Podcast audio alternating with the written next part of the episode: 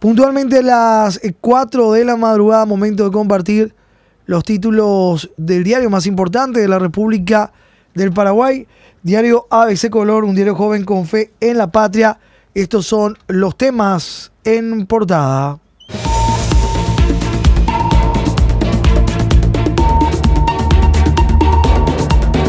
Devastador golpe al clan Rotela, recupera Tacumbú, histórico operativo Venenatio, dejó saldo de 12 muertos. Al menos 1.500 policías, 1.000 militares asaltaron el penal, resultaron muertos 11 reos, trasladaron a otros 700, entre ellos al líder Armando Javier Rotela. Un joven efectivo del grupo, grupo Lince fue ultimado de un hachazo en la cabeza durante el enfrentamiento. Hay 40 uniformados heridos. 12 de ellos internados.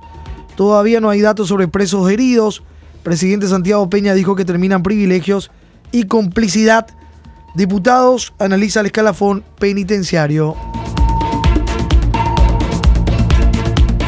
Y la foto del día eh, se lo ve a el temido Armando Javier Rotela, que según analista desarrolló una carrera delictiva múltiple y manejaba a su antojo la Penitenciaría Nacional no tuvo más remedio que rendirse. Fue llevado al penal militar de Viñascue. Según el informe de las autoridades, la cárcel fue recuperada en un 100% por el gobierno. El destaque, páginas de nuestro impreso, la recuperación del penal de Tacumbú deja 12 fallecidos, 2.500 uniformados movilizados en la histórica operación. El líder del temible clan Rotela ya está en la cárcel militar de Viñascue en una ofensiva sin precedentes. El gobierno movilizó ayer a 1.500 policías y 1.000 militares para la recuperación de la Penitenciaría Nacional de Tacumbú, que se encontraba en poder del clan Rotela. El líder de este grupo, Armando Javier Rotela Ayala, usó como escudo a una embarazada, pero igual fue sometido y llevado al penal militar de Viñascue. Un policía fue asesinado, otros 40 salieron heridos. Entre los reos hubo 11 fallecidos y 700 trasladados. Y tenemos imágenes de la vista aérea de la Penitenciaría Nacional de Tacumbú, los sectores que atravesaron los policías hasta el pabellón del clan Rotela, también al comandante de la Policía Nacional, Carlos Benítez, y el jefe de la FOPE, Francisco Ábalos, que estuvieron explicando ayer en el programa Crimen y Castigo de ABCTV cada paso de la operación que recuperó Tacumbú. Y hoy toda esta cronología, la acción también en nuestro impreso. Filtración y penitenciarios maniatados. El comandante de la policía reconoció ayer que hubo filtración de la información, sobre todo el domingo a la noche, pero que eso no impidió el éxito de la misión porque la orden era que ya no había marcha atrás. Y lo que ocurría también con los funcionarios penitenciarios que estaban de turno, que fueron reducidos y maneteados con cintillos, así como los reos para que no intentaran impedir la operación. Todo el recuento, la cronología de los hechos hoy en páginas de nuestro impreso.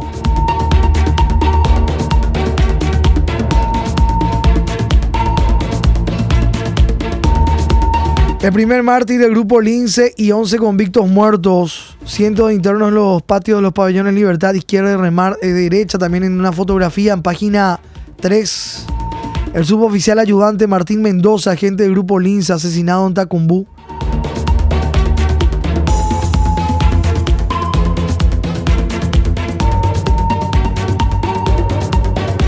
Parte de la historia de Armando Javier Rotela Ayala, de 41 años, oriundo de la ciudad de Tomatí, departamento de Cordillera, de Avigeo al líder de microtráfico.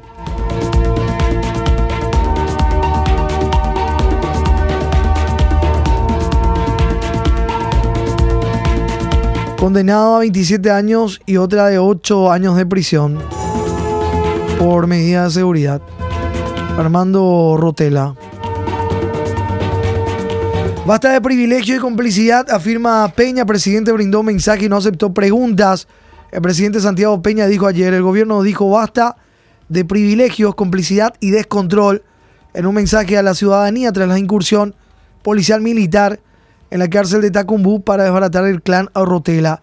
Señaló que las penitenciarías son verdaderas escuelas del delito y el crimen.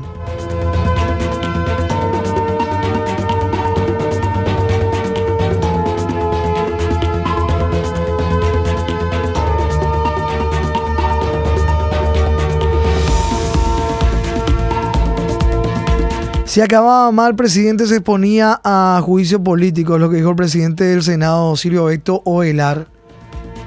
La retoma de Tacumbú fue una operación histórica y sin precedente. En una breve conferencia de prensa en la sede del Congreso también destacó la conducción, el coraje y el liderazgo del presidente Santiago Peña, ya que este asumió el riesgo político del operativo. Si las cosas hubiesen terminado de otra manera, haciendo alusión a una masacre, a esta altura se habría estado debatiendo el juicio político al mandatario, decía Beto Ovelar.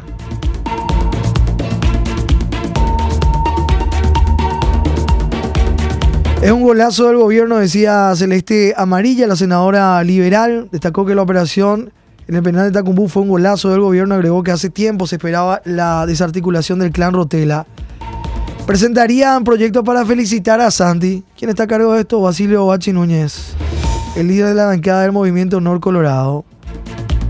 El día miércoles plantearán un proyecto de declaración para felicitar al presidente Santiago Peña.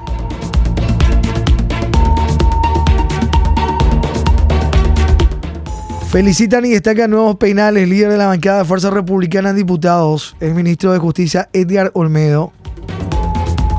Felicito al gobierno de Santiago Peña por tomar la decisión acertada de hacer frente a estos grupos militares. Otras impresiones también, la de la senadora opositora Katia González, que celebró la retoma del penal de Tacumbú, pero advirtió que sin el saneamiento policial y penitenciario, el ciclo se repetirá.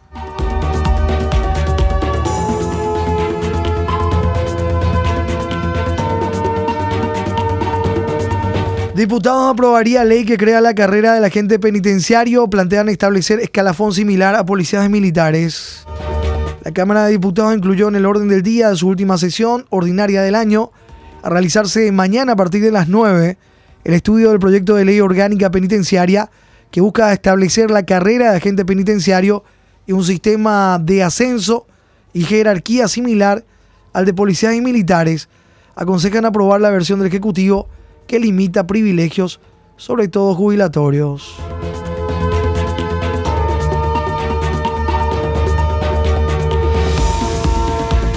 Seguimos con otros temas. Portada de nuestro impreso 4 de la mañana con 8 minutos. Víctimas denuncia presunta estafa de constructora Jupi. La empresa asegura que cumplirá. Caudal de denuncias contra empresa constructora por supuesta estafa representante legal habla de reestructuración y afirma que las obras se entregarán. Un cabal de denuncias surgió en las últimas semanas contra la empresa UPI Constructora S.A., cuyo representante legal es Carlos Rebollo. Según algunos de los afectados, la compañía desapareció de la noche a la mañana sin culminar varios proyectos habitacionales. El responsable de la firma, por su parte, habló de una reestructuración de la empresa y aseguró que todas las obras se entregarán tal como establecen los contratos. La historia en página 11.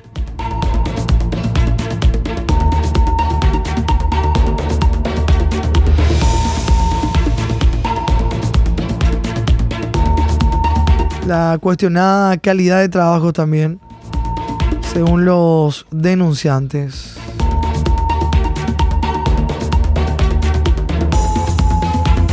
Página 11, a ese color. Beto Velar hizo trato con su hijo y este ya está mejor en diputados. Hijo de Beto Velar aparece como funcionario de Cámara de Diputados. El presidente del Congreso anunció días atrás su intención de construir más oficinas. El presidente del Congreso Nacional, Silvio Beto Velar, días atrás dijo que el platillo volador ya no da más y que la intención el año que viene es llamar a una licitación pública para ampliar la sede legislativa para construir más oficinas. Salió a la luz pública que su hijo forma parte del plantel de funcionarios de la Cámara de Diputados desde marzo de este año. Agencia de empleos. Los funcionarios del Poder Legislativo cada vez cuestan más caro al contribuyente. Trabajan seis horas por día. Los funcionarios permanentes gozan de seguro médico VIP que no se les descuenta del salario estacionamiento exclusivo frente al Congreso. Alejandro de Jesús Velar Ayala, 20 años, hijo del senador Silvio Beto Velar, figura desde marzo de este año como funcionario de la Cámara de Diputados. Su ingreso a la función pública se dio durante la presidencia del diputado liberal Carlos María López en el anterior periodo parlamentario cuando Velar era senador. El joven bachiller de 20 años figura en la planilla de funcionarios de la Cámara Baja como contratado desde el 22 de marzo de este año con un salario de 3.300.000 guaraníes. Cumple la función de asistente, pero asignado a la dirección de audiencias dependiente de la presidencia de Raúl Latorre. Es costumbre en el Congreso ingresar a la Cámara como contratado o contratada y de forma meteórica en corto tiempo lograr el nombramiento y aumento salarial.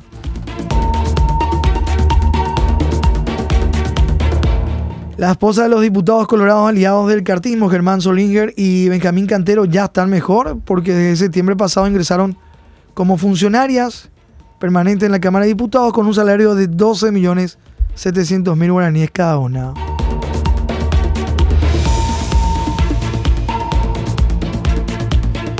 Y también hija de Aliana, Montserrat Aliana Encina, hija del vicepresidente de la República, Figura como funcionaria de la Cámara de Diputados, al igual que la esposa de los diputados. Desde octubre de este año, la resolución fue firmada con un salario de 14.700.000 guaraníes. Página 7, ABC. Autocrítica de consejero de IPS. Somos inútiles, dijeron. Consejero de IPS reclamó deficiente servicio, admitió somos inútiles.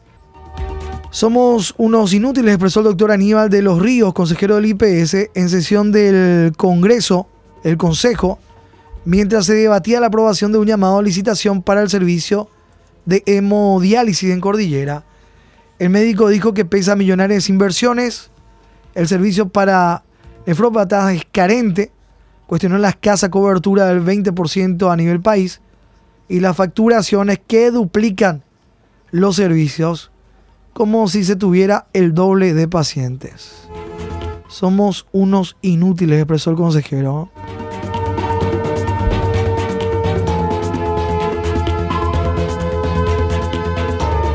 El IPS dice que tiene datos concretos sobre cuántos asegurados son dializados.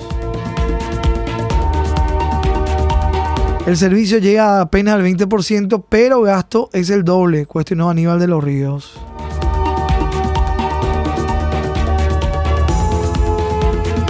Siguiendo con noticias también referentes a la salud pública, en este caso código rojo por accidentes de tránsito y agresiones. Un informe presentado ayer por el Hospital de Trauma refiere que durante la última semana en el establecimiento de salud se atendieron 2.092 pacientes por diversas circunstancias.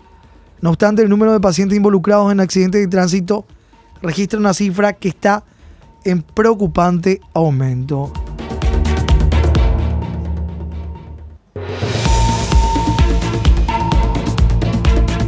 Según el reporte semanal, el mayor número de casos atendidos por accidentes de tránsito se dio entre el sábado y el domingo, con 46 y 48 pacientes atendidos respectivamente.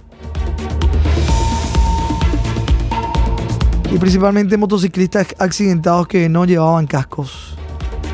Aumentan también los casos de agresiones.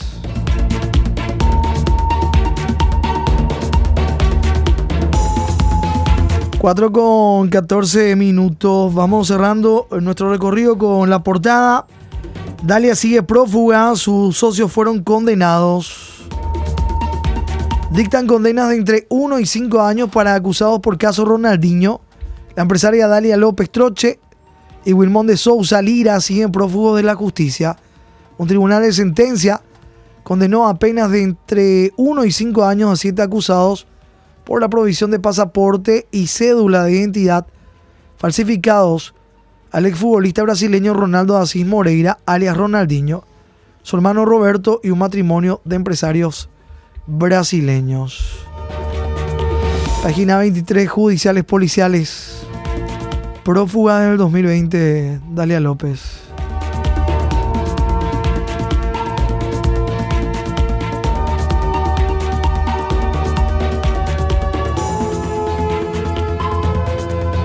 Compartimos nuestra contratapa de la fecha.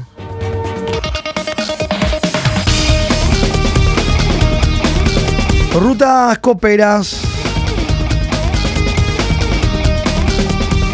Sorteos de la Copa Libertadores y Sudamericana este mediodía en la sede de la Conmebol se llevará a cabo el sorteo de las fases previas tanto de la Copa Libertadores como de la Copa Sudamericana con Libertad, Cerro Porteño, Esportivo Trinidense y Nacional, expectante al bolillero que marcará la hoja de ruta. Así como este año, la academia arrancará en la primera etapa de la Libertadores y Triqui en segunda, mientras los otros cuatro clubes van al bombo, que dará a conocer los cruces locales en partido único por llegar a la serie de grupos del segundo torneo más importante a nivel de clubes de la Comebol. Guaraní Olimpia, Sportivo Ameliano, Deportivo Luqueño estarán pendientes a los cruces caseros que determinarán qué equipo avanzan en la serie principal de la Copa Sudamericana.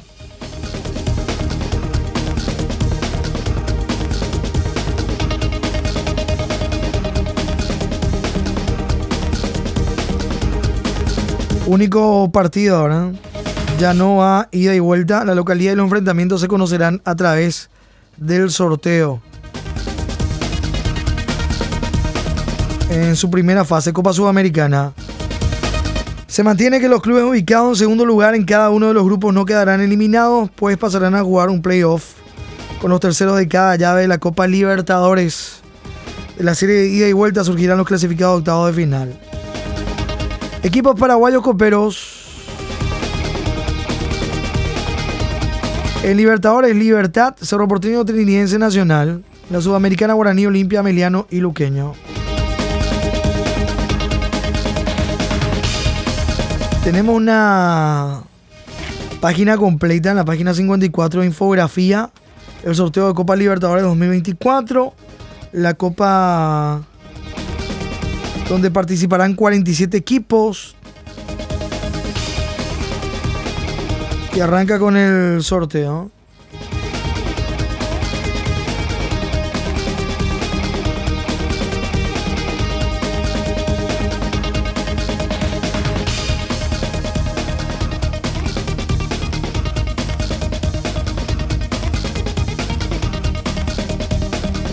También en la final del Mundial de Clubes, Flu ya esperan la final del equipo japonés o entre el Manchester City.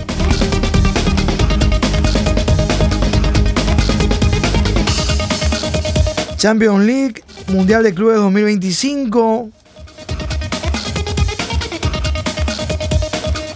Paraguayos por el mundo, principales ligas, mucha información del ámbito deportivo, también deporte motor, campeonato nacional de rally.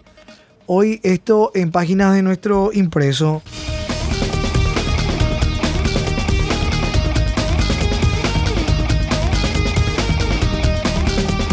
4 con 19 minutos.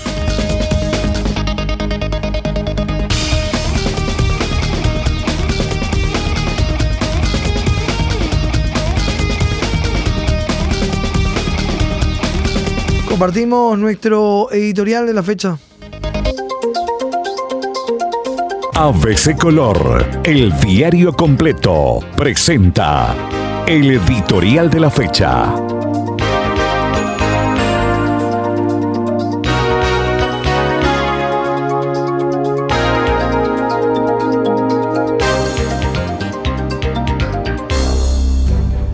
Exitosa recuperación de Tacumbú de las garras de la mafia. Un acontecimiento sin precedentes ha constituido la acción del gobierno que ha concluido en la recuperación de la Penitenciaría Nacional de Tacumbú, que por mucho tiempo ha estado en manos del clan liderado por Armando Rotela. En la operación participaron mil militares, 1.500 policías, debiendo lamentarse la muerte de uno de estos últimos y de 36 heridos, varios de ellos de gravedad por el otro lado, fallecieron 11 reos. Es de desear que en todas las cárceles terminen los presos VIP, que todos los reclusos sean manejados sin privilegios, ya se trate de criminales mafiosos o de delincuentes de guante blanco. Es hora de, tomar el toro por las astas, protegiendo a la población amenazada, incluso desde detrás de las rejas. Exitosa recuperación de Tacumbú de las garras de la mafia Es lo que dice en parte nuestro editorial del día. Lee ABC Color, el diario completo.